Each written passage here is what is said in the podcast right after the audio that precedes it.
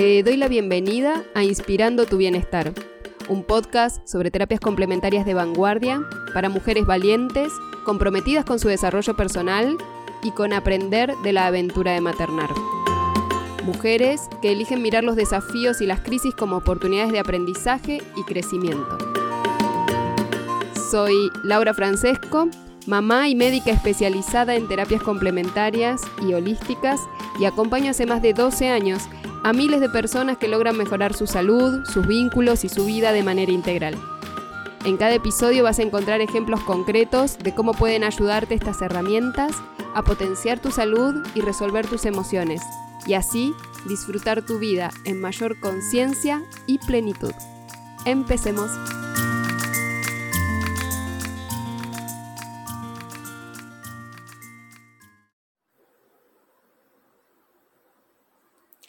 Hola, ¿cómo estás? Quiero arrancar este nuevo episodio de Inspirando tu Bienestar agradeciendo todos los mensajes que me mandan a raíz de lo que les pasa, van sintiendo o las consultas que van surgiendo a partir de, de los distintos episodios. Y como muchas personas van siguiendo los episodios no en el orden que yo los subí, sino según sus intereses, cuánto los atrae algún título. Me van llegando quizás en distintas semanas mensajes de distintos episodios. Así que quería súper agradecer eso porque es un intercambio hermoso. Y si quisieras comentarme algo, consultarme algo, o proponerme un tema que te interesa, podés escribirme donde respondo yo personalmente, podés inscribirme a Instagram, ahí me encontrás como doctora Laura, guion bajo, biodeco y meditación, y mandarme un mensaje directo con tu duda, tu inquietud, tu comentario, lo que resonó para vos, lo que te gustó, lo que te gustaría escuchar en los próximos. Así que bueno, muchísimas gracias por, el intercambio, siempre es muy nutritivo. Hoy quería seguir con el tema este de lo transgeneracional porque parte de estos intercambios me, van trayendo temas para seguir comentándoles. Y uno de los temas que surgió en estos intercambios, en, en estos mensajes, tiene que ver, bueno, ok, ya en, un, en, dos episodios contaste cómo es que lo que vivió en el pasado alguien de mi clan puede estar condicionando, interfiriendo en mi salud o en mis comportamientos hoy. Eso te invito a que revises esos capítulos, como el que se llama Hay mis ancestros o el que se llama Mis ancestros en mi asma, donde explico un poco en lo teórico y también con casos concretos que he acompañado en consulta, te muestro ejemplos. ¿sí? Y mm, entonces, ok, ya entendí cómo. Ahora, esto que me pasa hoy, ¿cómo hago para evitar esas influencias, para cortar esas fidelidades inconscientes, cuando hay cosas que yo sé que pasaron en mi familia, por ejemplo, cosas difíciles, cosas traumáticas, cosas que me doy cuenta que le pasaron a mi mamá o mi papá y noto que se me repiten o que yo me, veo en la misma situación, aunque elijo diferente, pienso diferente, me encuentro en la misma situación. Una vez que ya encontré cuál es la historia, ¿cómo hago para trascenderla? ¿Cómo hago para que ya no influya sobre mí, no me condicione? Hay varias maneras, entonces hoy me gustaría contarles algunas de esas formas en las que podemos estar entrando en comunicación con nuestra mente inconsciente para avisarle que ya no es necesario seguir replicando ese programa, ya no es necesario que siga activa esa fidelidad a ese drama, que la recibimos siempre, lo voy a decir muchas veces, con una intención positiva. Todo lo que recibimos de modo heredado condicionamientos, creencias limitantes, programaciones, son eh, transmitidas de generación en generación con una intención positiva y son transmitidas junto con otro cúmulo de cosas innatas que recibimos, facilidades, habilidades, destrezas, que no nos resultan ni molestas ni complicadas, y entonces recibimos todo por la misma vía de transmisión. Esas habilidades que uno tiene quizás, bueno, no se pregunta de dónde me viene mi habilidad para tener dos ingredientes en la heladera y hacer un plato delicioso, o la habilidad para esa gente que dice tengo mano verde, ¿no? Cualquier yuyito, semillita que me encuentro, puedo plantarla y sale una planta hermosa y todas las plantas a mí me crecen espléndidas. Bien. Eh, o las habilidades innatas deportivas, o las habilidades innatas intelectuales, o las habilidades innatas artísticas, las que no han necesitado gran desarrollo porque yo ya de manera innata tenía muy evolucionado su desarrollo, ¿sí? Entonces, pasan todas por la misma vía. Entonces, tienen todas la intención positiva de, sin haber vivido el evento desencadenante, el, el evento que las programó, yo recibo un cúmulo de respuestas posibles a situaciones por si llegara a enfrentármelas en la vida, yo tengo mayor cantidad de herramientas disponibles. Entonces, sin haber vivido o la situación dramática o la situación programante de una respuesta, yo recibo las posibles habilidades y respuestas que esa situación requiere. Entonces, en lo que tiene que ver con, con las memorias que nos traen alguna complicación y por las que uno va a ir a consultar, ¿no? que se termina encontrando con las memorias. Una persona viene y consulta por ataques de pánico y cuando revisamos su transgeneracional nos encontramos una situación en la que hubiera sido apropiado tener un temor de tal o cual características. Temor a estar expuesta, como contaba en el capítulo de Ay mis ancestros, por ejemplo. O a veces una persona viene y consulta por un diagnóstico físico como les cuento en el capítulo de mis ancestros en mi asma. Como yo tengo una sensibilidad aumentada y entonces mi cuerpo va a buscar una solución a esa sensibilidad aumentada. De manera que a veces yo ya sé a qué memorias estoy ligada, estoy como relacionada, y a veces no lo sé, lo encuentro en, en una consulta. Y entonces hay muchas maneras de estar comunicándonos con nuestra mente inconsciente para avisarle que ya no es necesario seguir replicando esa respuesta, seguir con ese programa activo en nosotros. Un poco a la manera de cuando ya no usamos una aplicación del teléfono y la desinstalamos porque ya no nos es necesaria. Entonces, dentro de estas maneras que hay, algunas personas pueden espontáneamente, en alguna situación aleatoria, linkear los dos eventos y tomar conciencia de la relación que hay entre un evento transgeneracional y mi situación actual a partir de leer un libro, de algo que veo en un, en un video, una charla, una charla con alguien o una, una, charla a la que asisto. Entonces hay cosas que quizás me permiten linkear, asociar estas dos cosas y encontrar el sentido que las relaciona. Esto puede ocurrir aunque es lo más raro, digamos. Y también lo más lento, lo más aleatorio. Otras formas, hay otra herramienta que a mí me gusta muchísimo y con la, de la que aprendo un montón de cosas, que son las constelaciones familiares. Toda la teoría sistémica y de los órdenes del amor desarrolladas por Bert Hellinger y las personas que lo sucedieron en las investigaciones permiten entrar en contacto con mi mente inconsciente para desplegar una serie de elementos que yo de otra manera no podía ver. Elementos, situaciones, sucesos.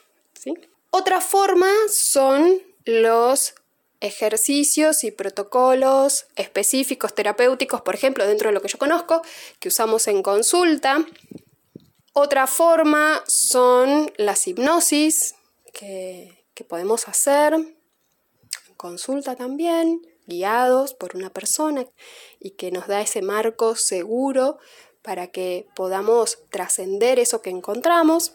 Y otra forma, que es la que les quiero contar hoy, porque es una forma que es un poco menos dependiente de, de conseguir un espacio u otra persona, son los rituales, actos simbólicos o mm, actos de psicomagia, lo llama Jodorowsky, por ejemplo, que son acciones que yo puedo concretar en mi realidad material con una carga simbólica muy fuerte, en donde eso que yo estoy haciendo tiene una intención y un sentido más profundo y pone en movimiento cosas que habitan también mi inconsciente, pero que me permiten trascender esa memoria dolorosa, por ejemplo. Entonces, acá vamos a abrir un pequeño paréntesis. Y ese pequeño paréntesis es para explicar que nuestra mente inconsciente, desde la mirada de la biodescodificación, desde mi propia mirada, desde la mirada de la hipnosis ericksoniana, por ejemplo, Milton Erickson decía que la mente inconsciente es el universo de las infinitas posibilidades. No solo el área de lo reprimido, no solo el área de la sombra, de lo que no puedo ver y de, de, los, de las problemáticas, de los traumas, de los conflictos, sino también el lugar donde habitan al mismo tiempo también las soluciones que están esperando nacer, los recursos que están esperando ser contactados, que yo los pueda tomar y mientras hablo hago el gesto de que agarro algo y me lo apropio habitan al mismo tiempo tanto los conflictos como las soluciones, las situaciones dolorosas como las habilidades y recursos que trascenderlas me puede traer. Están todas en el inconsciente. Entonces el modo en el que yo las pueda enlazar va a ser que pueda trascender unas tomando las otras. Y esa idea de que en el inconsciente ya habita la solución incluso antes de que la persona se dé cuenta de que tiene el problema, es una idea que me parece que, mm, por un lado, devuelve la, la autoridad, el poder a las personas, ¿sí? Te considero un ser pleno y completo, digamos, sacándole el crédito al terapeuta, ¿sí? al facilitador. Uno de mis maestros dice que somos un poco como parteros, parteras, de algo que va a ocurrir. La persona tiene todo para que ocurra, tiene todo para que el nacimiento ocurra, simplemente lo vamos a acompañar para ayudar a sortear las dificultades si aparecieran. Y me gusta mucho esa idea del acompañamiento respetuoso. Estamos en la semana del parto respetado. Me gusta esa idea de acompañar los procesos desde un lugar respetuoso y de mucha conciencia que lo que estamos haciendo es ayudar a la persona a encontrar sus propios recursos internos para resolver su situación. Entonces, vamos ahí a cerrar el paréntesis que habíamos abierto y entonces dentro de la mente inconsciente también vamos a tener, les decía, un montón de recursos, algunos son propios y otros son heredados, otros son culturales y otros vienen acompañando a nuestra, a nuestra especie a lo largo de miles y miles de años de contacto con los distintos elementos y con los distintos, llamaríamos, arquetipos. ¿Sí? Entonces, todo eso también está en nuestro inconsciente y es muy potente y muy poderoso. Entonces, en un acto simbólico podemos estar realizando una actividad en la realidad material, cargándola de la intención, del simbolismo, de la fuerza y del poder que tienen arquetipos, situaciones, memorias empoderantes para lo que estamos intentando trascender. Y en ese sentido, me gustaría contarles algunos ejemplos, algunas situaciones donde hay algunos actos simbólicos que me gustan mucho y me doy cuenta que a las personas les resultan potentes, entonces normalmente aquellas personas que vienen varias consultas conmigo se los comento en algún momento cuando empezamos a trabajar lo transgeneracional, y se los doy un poco como diríamos entre comillas, tarea para el hogar, porque es algo que se puede hacer normalmente, lo puede hacer uno, no necesita, no depende de un otro. Entonces, es algo que uno puede hacer en el intervalo entre las consultas. ¿sí? Y mm, hay algunos actos simbólicos, les decía, me encantan, son simples y poderosos y me gustaría como, vamos a dividir este episodio en dos partes. En el próximo episodio vamos a dedicar todo el episodio directamente al ejercicio y al acto simbólico que quiero proponerles para aquellos, aquellas a quienes resuene hacerlo, que lo tengan disponible ahí en un episodio aparte sin la explicación, vamos a decir. Eh, y entonces contarles cosas y devoluciones que me, da, me han dado a lo largo de los años las distintas personas cuando les propongo hacer alguna de estas actividades. Muchas personas, la gran mayoría, lo que me refieren es que durante el ejercicio sienten una gran descarga emocional, que a veces no entienden por qué se emocionan tanto, pero tienen como una gran descarga emocional que puede ser que terminen cansadas o que terminen como muy aliviadas. En todos los casos hay una gran descarga con alivio, ¿sí? En palabras de estas personas, frases que escucho muchísimo son me saqué un peso de los hombros no me daba cuenta todo lo que venía cargando, o me siento súper liviana, o me siento súper libre, siento que tengo permiso para elegir cualquier cosa que desee. Son frases que, se han repetido un montón, entonces me vienen rápidamente a la mente de lo que yo les pregunto después de que en la siguiente consulta ya han terminado el acto simbólico y en la siguiente consulta les pregunto cómo les fue.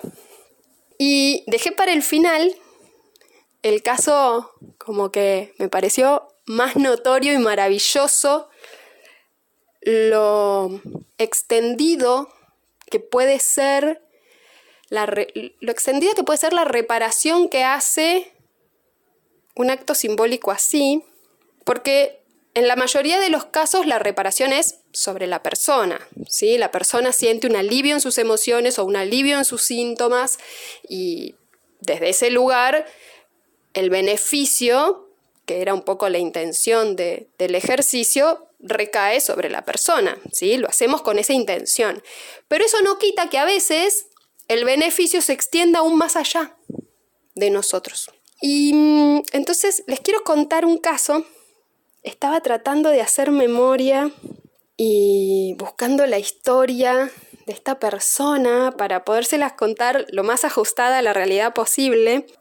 Es la historia de una persona que viene a consulta y ya habíamos revisado todos los temas que tenían que ver con su propia vida, con su biografía, en relación al tema que trajo esta persona a la consulta, que era una depresión. Habíamos encontrado muchos instantes, habíamos hecho mucho trabajo terapéutico sobre distintas situaciones que daban sentido a que hoy estuviera viviendo con una depresión. Y mm, cuando empezamos a trabajar lo transgeneracional, le sugiero hacer este acto simbólico y a la siguiente consulta le pregunto, ¿no? ¿Cómo te fue?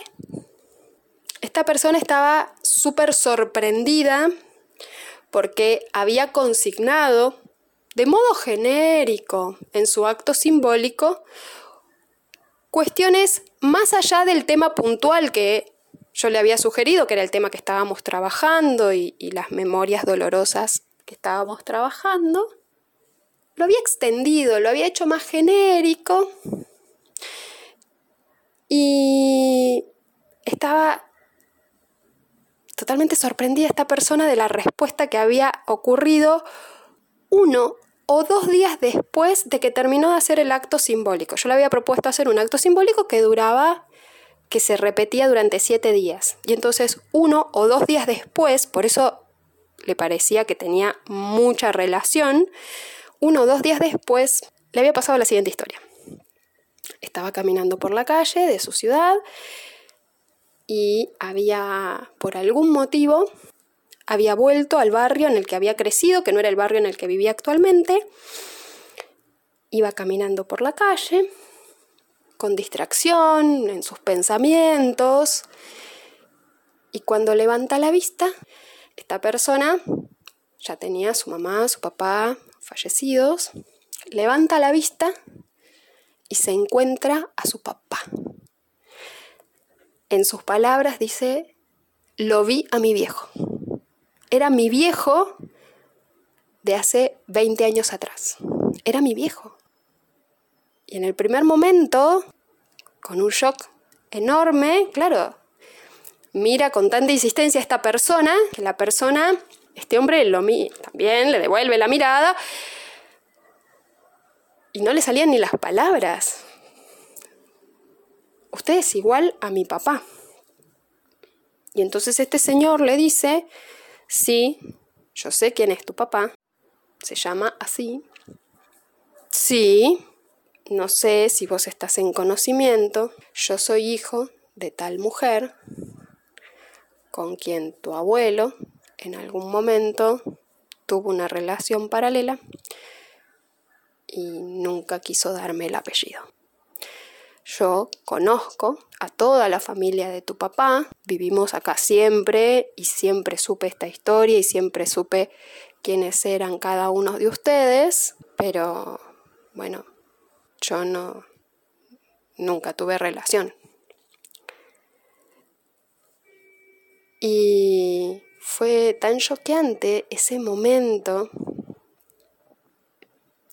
que esta persona tuvo la oportunidad de entablar vínculo con ese tío no reconocido y empezar de alguna manera a sanar una situación muy dolorosa donde había un miembro de su clan no reconocido.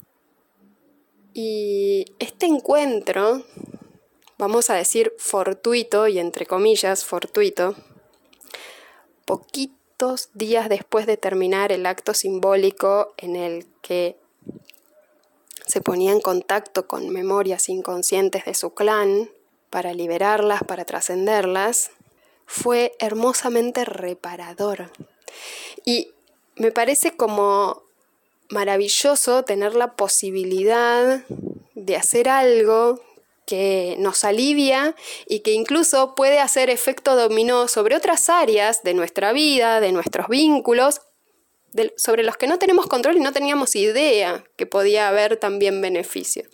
Así que mm, en el próximo episodio les voy a dejar bien detallado cómo realizar un acto simbólico muy sencillo, muy simple, pero muy potente, muy poderoso. Es el mismo que, que le pasé a esta persona que les cuento para quienes quieran realizarlo puedan hacer un acto simbólico en sus casas, en su espacio de trabajo. Van a ver que, se puede hacer en un café, en donde quieran. Y le voy a dar ahí todos los detalles y va a quedar en un episodio separado para que ya directamente entrar el episodio arranque el acto simbólico y acá en esta parte dejo la parte de la explicación y de los ejemplos. Así que mm, espero que te haya gustado este episodio, que te haya inspirado, que te permita hacerte preguntas o tomar acción. Y si hay algo que resuena para vos o me querés comentar o consultar, podés escribirme en Instagram por mensaje directo y también agradezco un montón a todas aquellas personas que replican y le dan difusión a, este podcast en sus historias, en sus redes, para ayudarme a difundir este nuevo paradigma en salud. Te espero en el próximo episodio. Te dejo un besito.